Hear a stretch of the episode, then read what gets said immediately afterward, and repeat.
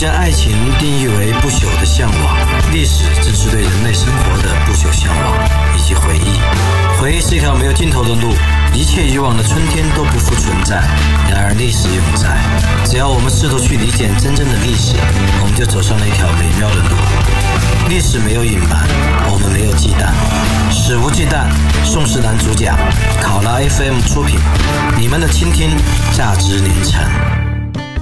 考拉 FM 的朋友，大家好，欢迎收听本期《食物鸡蛋》，我是你们的老朋友宋世南，今天来聊一聊我的一位伟大的好朋友莎士比亚。为什么聊莎士比亚呢？因为今年是莎士比亚四百年的继承，也是他的四百五十二年的诞辰。莎士比亚的生日和死日是同一天，他死于一六一六年四月二十三日。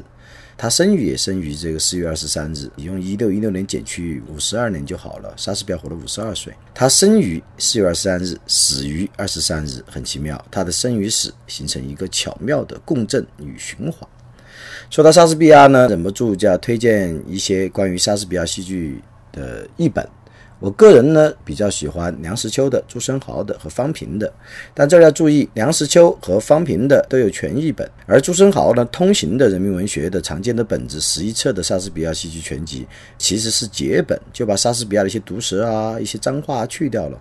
不过好像近年人民文学又重新出版了朱生豪翻译的莎士比亚全集的全本，把那些脏话也补上了。读莎士比亚一定要看他的毒舌、脏话什么的，很过瘾的，不要看节本，节本要少很多味道。除了莎士比亚的戏剧全集以外，我今天还想特别推荐一本《莎士比亚传》，雨果写的。这本不是名气最大的莎士比亚的传记，也不是最严谨的莎士比亚传记，但我认为是最漂亮的一本莎士比亚传记。我们这里有中译本，零五年由团结出版社出版的。我们来随便看几段。雨果在这本《莎士比亚传》中间写的话确实很漂亮，既可以当一个叙事的妙文，也可以当一个文学评论的妙文来看。雨果写道：莎士比亚的戏剧有一种由无巢的蜜蜂在漫游中酿成的蜜汁的浓烈香气。这里是散文，那里是诗，一切形式都不过是盛着思想的花盆。这种诗呢，有悲有喜。在任何字里行间，莎士比亚那深沉的灵魂都是表露的清晰透明的。莎士比亚的戏剧伴随着一种狂乱的韵律进行，它如此庞大，以致有些蹒跚不稳。他自己晕眩，而且使观众也晕眩。但是没有任何东西像这种动人的伟大这样坚固有力。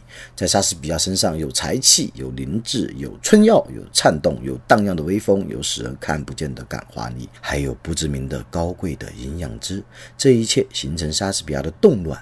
但在这动乱深处却是宁静，这种动乱正是歌德所缺少的。有人错误地颂扬歌德心平气和，其实这种心平气和是低劣的表现，而动乱却是所有第一流的作家都具有的。这种动乱就是人性。莎士比亚像一切伟大的诗人和伟大的事物一样，充满了一种梦想。他自己的成长使他自己也惊愕，他自己的风暴使他自己也害怕。人们简直可以说，有时莎士比亚吓唬了莎士比亚。莎士比亚对自己的深沉有点害怕，这是最高智慧的标志。正是他的广度震撼着他自己，并且使他发生一种难以形容的巨大的摆动。世界上没有不起波澜的天才，好吧，我们就称呼莎士比亚为醉醺醺的野蛮人吧。他是野蛮的，好像原始森林；他是醉醺醺的，好像滔滔的大海。看写的多漂亮啊！而且我觉得也非常的精准。莎士比亚确实是一个醉醺醺的野蛮人。不要以为莎士比亚只有深刻、只有优雅，或者只有出类拔萃的叙事能力。莎士比亚其实挺野蛮的。比如说他的自己写的墓志铭就挺野蛮的。他的墓志铭据说是他自己撰写的。他写道：“看在耶稣的份上，好朋友，切莫挖掘这黄土下的灵柩。让我安息者将得到上帝祝福，牵我尸骨者将受亡灵诅咒。我要用赵薇的眼睛瞪着你。”让我这个亡灵来诅咒，如果你动我的尸骨，看野不野蛮？而且莎士比亚呢，确实在他的戏剧中有蛮多毒舌，很可惜，我们一般通行的本子里面，他好多毒舌都被删掉了。像我们随便举一下，比如说《新白林》里面骂人说你的舌头能毒死尼罗和你所有的虫子，这是关于毒舌本身的一种毒舌吐槽。你的舌头能毒死尼罗和你所有的虫子。像《皆大欢喜》里面也骂人说你的脑子和航海结束后的饼干渣一样干。我们一般说猪脑子，但你看莎士比亚骂人拐着弯啊，你的脑子和航海结束后的饼干渣一样干。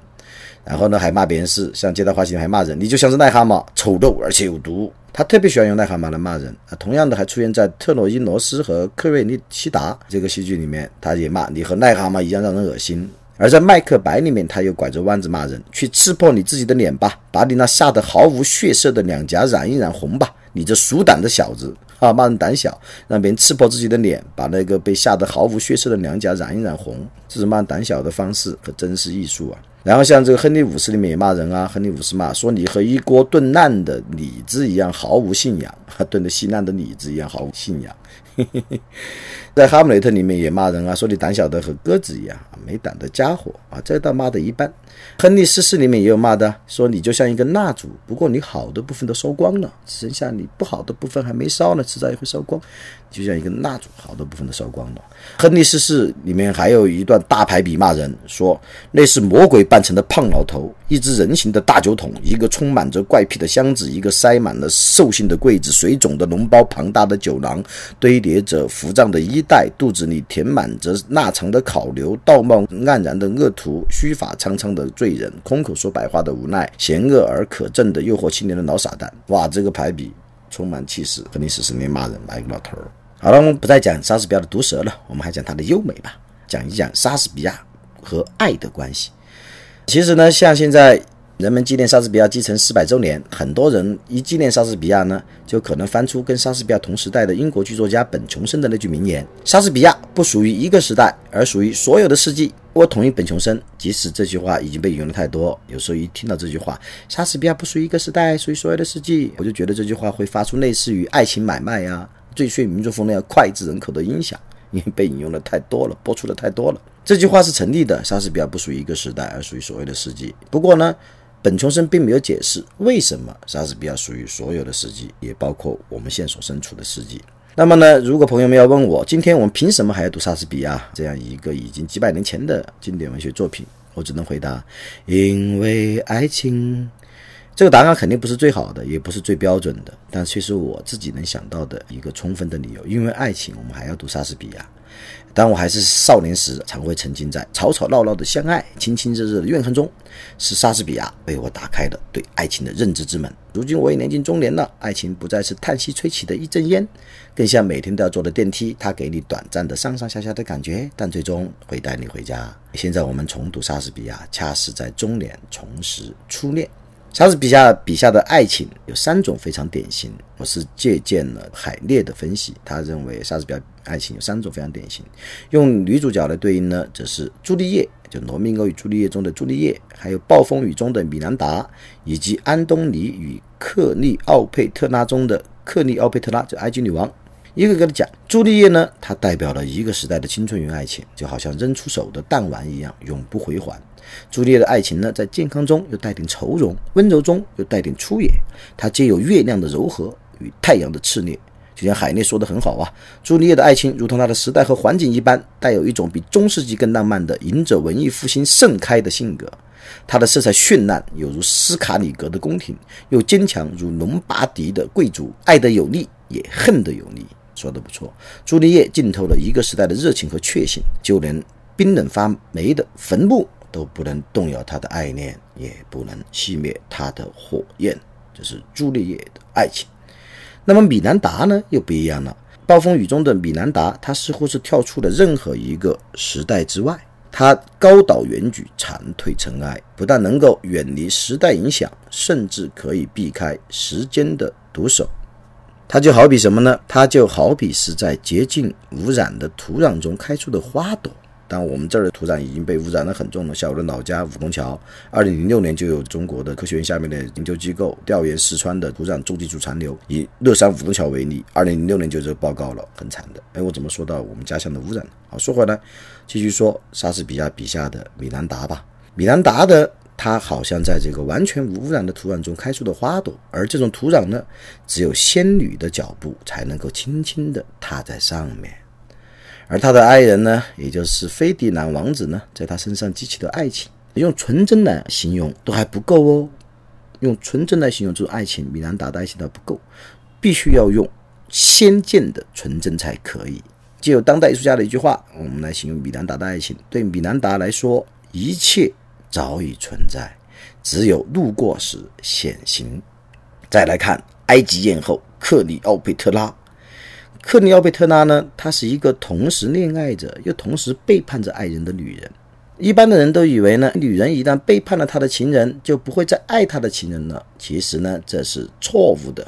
这个克利奥佩特拉尽管在背叛着他的情人，但是与此同时呢，他仍然在爱着他的情人。当然，这种女人有点令人脑袋疼哦，一边背叛你，一边爱你，我还是不害怕这样的爱情。克利奥佩拉的爱情呢，哎，在评论家看来是一个衰微文明时代的图腾。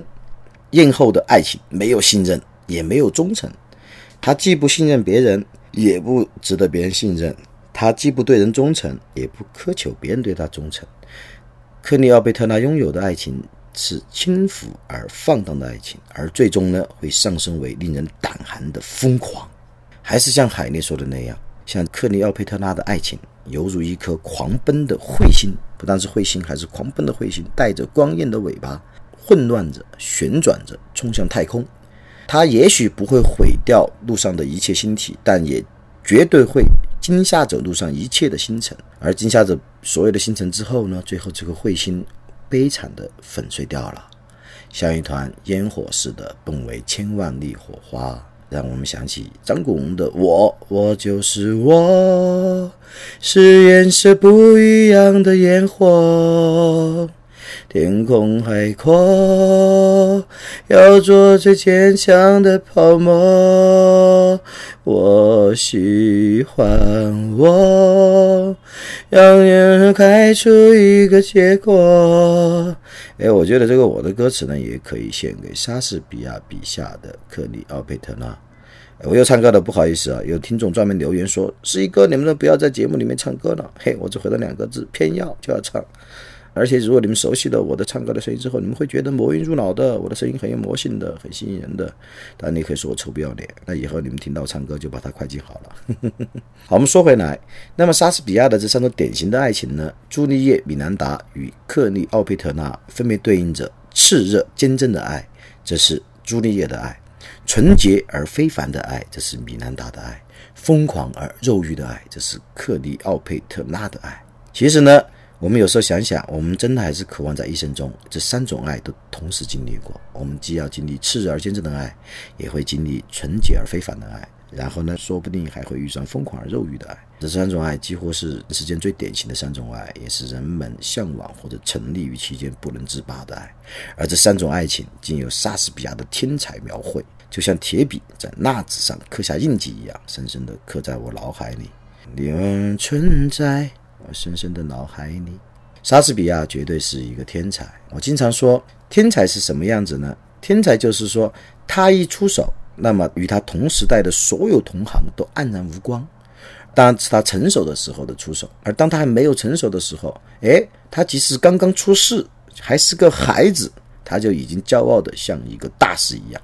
而一旦天才成熟，与他同时代的所有的同行都黯然无光。莎士比亚正是这样一个天才。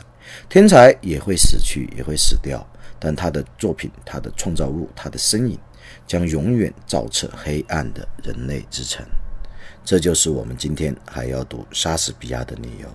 莎士比亚的天才之光，铸造了古代的和他所身处的时代的人性，甚至也提前洞见到了四百年后我们这个时代的人性。可能文明在变迁，物质在进步，技术在进步，白云苍狗，沧海桑田。池塘生春草，源流变明清。但是人性的变化，那么从几千年前到我们当代，其实人性的变化相对来讲是微乎其微的。而莎士比亚的既洞穿了在他时代之前的人性，也洞穿了他所身处时代的人性，还提前洞见到了四百年后我们这个时代的人性。歌德的赞词是恰如其分的，对莎士比亚的赞词，他说：“莎士比亚就像是。”有着透明水晶表面的钟表，它不仅像别的钟表一样向你显示时间，而且内部的机械也全是清晰可见。当然呢，我更喜欢的还是前面介绍的雨果对莎士比亚的形容：野蛮的醉醺醺的人，他野蛮好像原始森林，他醉醺醺好像滔滔的大海。那么今年呢，正好在莎士比亚去世四百周年的今天，我觉得我们用什么名义来纪念莎士比亚最好呢？我们还是去阅读莎士比亚吧，阅读用阅读的方式来纪念莎士比亚，来向莎士比亚这位伟大的、独一无二的作家致敬。好，感谢各位收听本期《食物鸡蛋》，我们下周一再会。也预祝朋友们周末愉快，去遇见你们疯狂而肉欲的爱情吧，纯洁而非凡的爱情吧，炽热而忠贞的爱情吧。收鸡蛋，我们不听不散，拜拜喽。I am what I am，我是我，多么特别的我。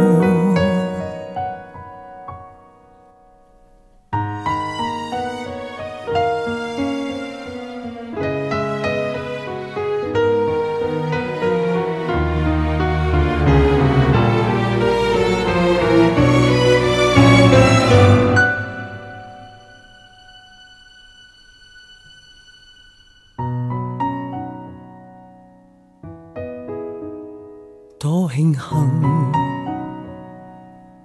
大地有不止一種族人，神造世人，種種色色都有他公允。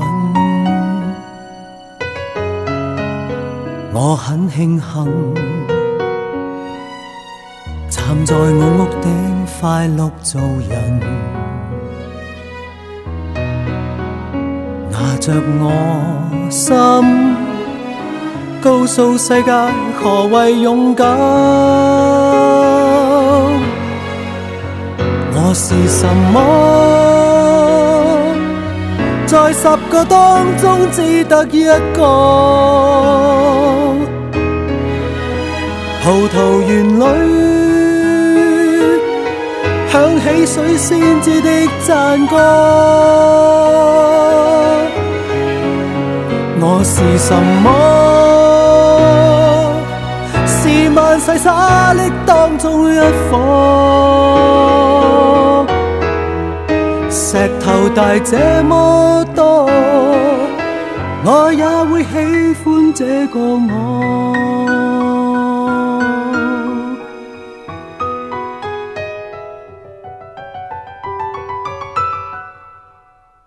我很慶幸。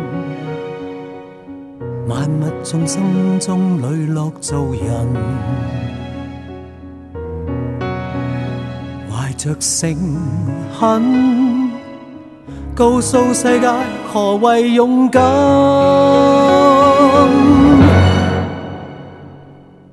我是什么？在十個當中只得一個。葡萄園裏響起水仙子的讚歌。我是什麼？是萬世沙礫當中一顆，石頭大這麼多，感激天生这个。